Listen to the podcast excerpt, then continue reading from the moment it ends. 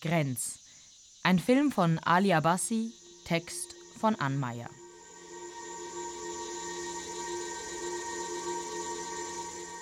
In den Momenten, in denen die Zollwärterin Tina ihre Hände durch den modrigen Waldboden fahren lässt, kann sie aufatmen. In der Düsterheit zwischen den Bäumen und der Ruhe der Seen scheint die schüchterne Frau ihr Refugium gefunden zu haben. Und doch wirkt sie dabei auch unsicher. In der Einsamkeit der Natur und ihrer starken Verbindung zu Tieren scheint sie Antworten finden zu wollen.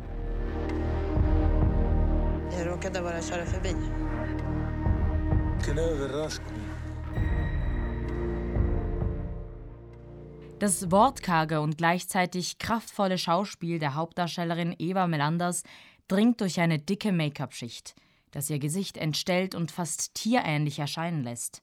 Von Anfang an ist klar, Tina ist anders. Nicht nur äußerlich.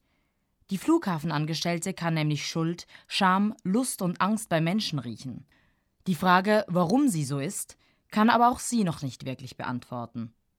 Und so machen wir uns in Grenz, schwedisch für Grenze, mit der mysteriösen Protagonistin auf eine sonderliche Reise der Selbstfindung, in der wir, analog zu den Passagieren am Flughafen, die täglich an Tina vorbeigehen, ständig über Grenzen gehen. Vem är jag?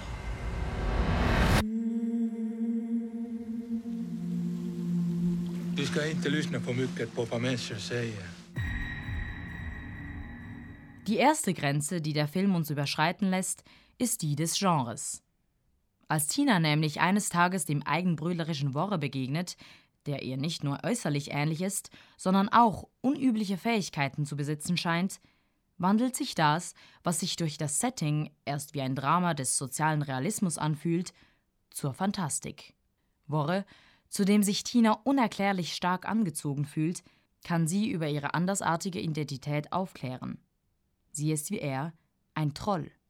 Die märchenhaften Motive, die Regisseur Ali Abbasi hier nutzt, sind zwar klassisch, angewendet auf die unüblichen Begebenheiten für einen Fantasyfilm, verschmelzen sie in Grenz aber zu einem gelungenen Spiel mit Filmkonventionen. Auf üppige Special Effects wird dabei verzichtet. Das Magische liegt hier meist im Subtilen. När jag var liten trodde jag att jag var något speciell. Sen blev jag vuxen och fattade att jag är bara människa. Ful och konstig människa med kromosomfel. Det är väl inget väl på dig? Parallel zu der aufkeimenden Liebesgeschichte zwischen Tina und Worre erzählt ein zweiter Handlungsstrang von Tinas Arbeit, bei der ihr außerordentlicher Spürsinn sehr nützlich ist. Bei einer Personenkontrolle kommt sie damit eines Tages einem pädophilen Ring auf die Spur.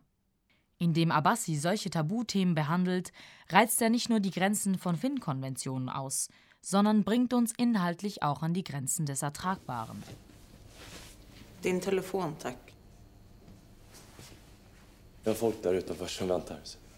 Vill du vara snäll och lägga din telefon här? Varför det? Gör som de säger bara, vi är snart färdiga här.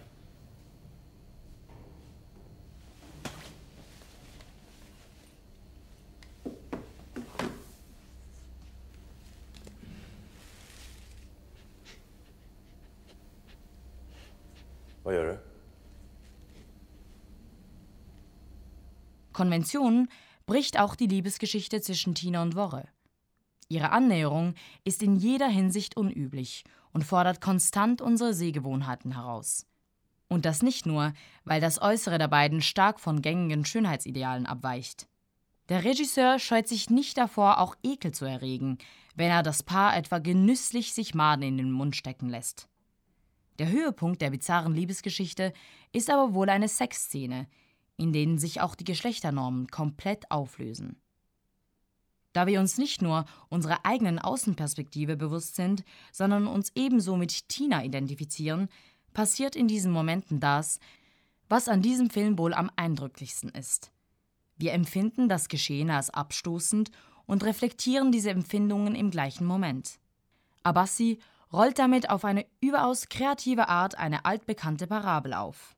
Er lässt uns unsere eigenen Normen hinterfragen. Er möchte uns aufzeigen, wie wir Andersartige wahrnehmen. Vi det där? Det här?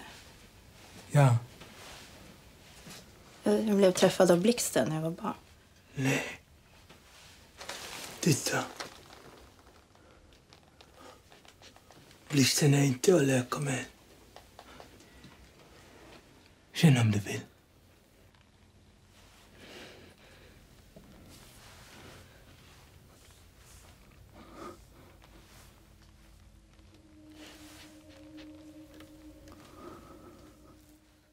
Auch sonst sind die Fragen, die der Film stellt, altbekannt.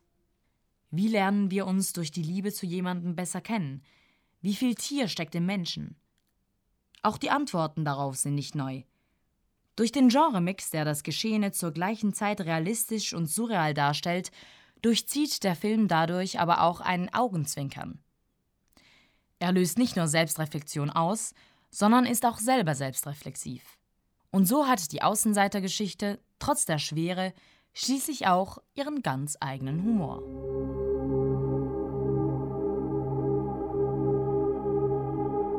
Grenz.